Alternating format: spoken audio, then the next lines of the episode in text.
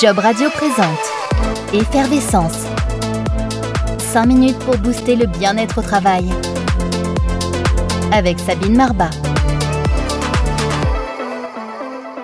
Bonjour Sabine. Bonjour Jean-Baptiste, bonjour à tous. Quantité de travail, complexité des tâches, contrainte de temps, participer à une réunion et en préparer une autre, répondre aux besoins d'un client, atteindre ses objectifs fixés, une to-do list permanente, c'est ce qu'on pourrait définir comme étant une charge mentale, mais au travail.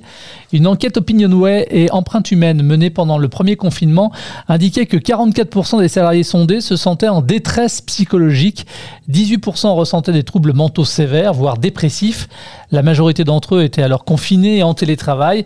Fin décembre 2020, lors du deuxième confinement, la situation avait empiré. Un salarié sur deux déclarait souffrir de détresse psychologique et près d'un sur trois de dépression. Cette enquête, elle nous apprend quoi finalement sur la charge mentale de ces salariés? Alors déjà, je pense que pendant la période Covid, tout a été décuplé. Je ne sais pas si euh, les chiffres qu'on a viennent uniquement de la charge mentale, mais ce qu'il faut comprendre, la charge mentale, c'est quoi? C'est le traitement de l'information par le cerveau. Effectivement, pendant cette période, on avait encore plus d'informations parce que tout était bouleversé.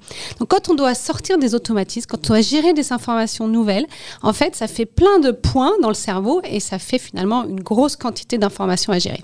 Donc le Covid a accentué la difficulté. Alors une charge mentale qui vient s'accumuler avec celle déjà observée en dehors du boulot. Euh, il y a la maison, la popote, les courses, les enfants, les devoirs et, on enchaîne. Exactement en fait. C'est vous voyez tous ces domaines où il y a beaucoup de choses à faire. Voilà. on a l'impression en fait aussi il y a plein de gens qui me disent oui mais je fais une to-do list et puis en fait il y a des choses j'ai fait un truc mais il y en a trois qui arrivent et donc il y a cette impression que ça ne s'arrête jamais. Donc c'est pour ça que c'est très important d'apprendre à gérer finalement cette complexité aujourd'hui qui essaie de décupler c'est vrai euh, dans les dans, dans les 20 30 dernières années, hein, dans tous les domaines, parce qu'on est plus exigeant, ça va plus vite. Et puis, en plus, avec cette période de Covid, on a dû remettre tout à plat. Alors justement, j'enchaîne. Euh, gérer sa charge mentale, est-ce que ça s'apprend et comment est-ce qu'on s'y prend? Oui, alors ça s'apprend effectivement. Et déjà, ce qu'il faut comprendre, c'est que le cerveau, euh, il ne peut pas garder tout en tête. Vous voyez, si je garde tout en tête, effectivement, il sature parce qu'il doit garder, un peu comme une mémoire vive, plein d'informations et ça l'épuise. Donc en fait, ça s'apprend et il y a des techniques et on va en partager quelques tips. Hein.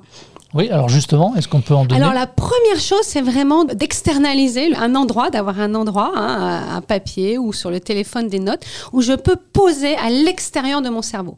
Et dans un seul endroit. C'est-à-dire, je sais que je vais avoir un endroit où je vais avoir tout ce que j'ai à faire écrit. Voilà.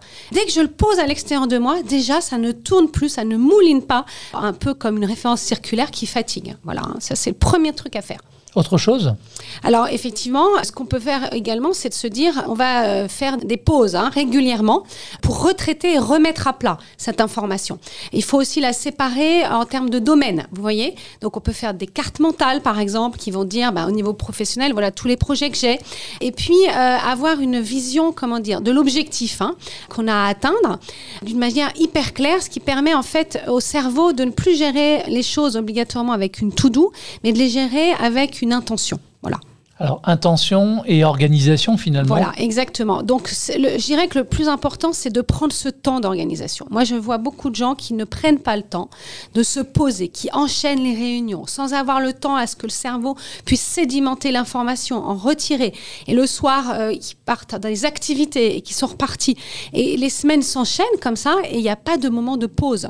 Le cerveau a vraiment besoin de moments de recul pour gérer l'information. Donc, moi, je dis une heure par semaine, par exemple, le vendredi ça peut être je me pose et je pose tout ce que j'ai, les choses importantes, les choses urgentes, hein, la matrice d'Eisenhower, j'écris et je me dis qu'est-ce que je vais faire la semaine prochaine en priorité, c'est quoi les trois priorités? Oui, j'organise en fait. Hein.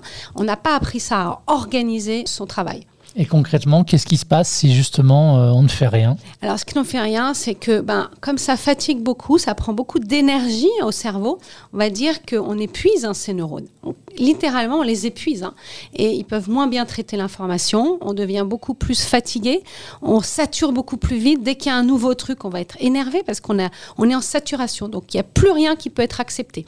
voyez Donc, c'est vraiment très important, hein, cette notion, je trouve, de charge mentale. Elle fait bien comprendre qu'il faut faire quelque chose Donc, quand on en a trop, hein, moi je prends aussi ces trucs, si on a trop de sacs à porter, hein, trop de charges, le sac à dos est trop lourd, on va poser des choses. Donc, on va soit déléguer, soit différer, soit dire non, stop, soit euh, être moins exigeant avec soi-même, soit aller dire euh, ça, c'est plus possible. Donc, il faut comparer la charge mentale à une charge physique et finalement faire un peu de la même manière. Ça s'appelle Effervescence, 5 minutes pour booster le bien-être au travail. Un nouvel épisode à découvrir en avant-première tous les lundis sur jobradio.fr, un programme auquel vous pouvez également euh, vous abonner depuis l'ensemble des plateformes d'hébergement et de diffusion de podcasts. Salut Sabine. À bientôt, au revoir. À très vite. Job Radio vous a présenté Effervescence. 5 minutes pour booster le bien-être au travail. Avec Sabine Marbat.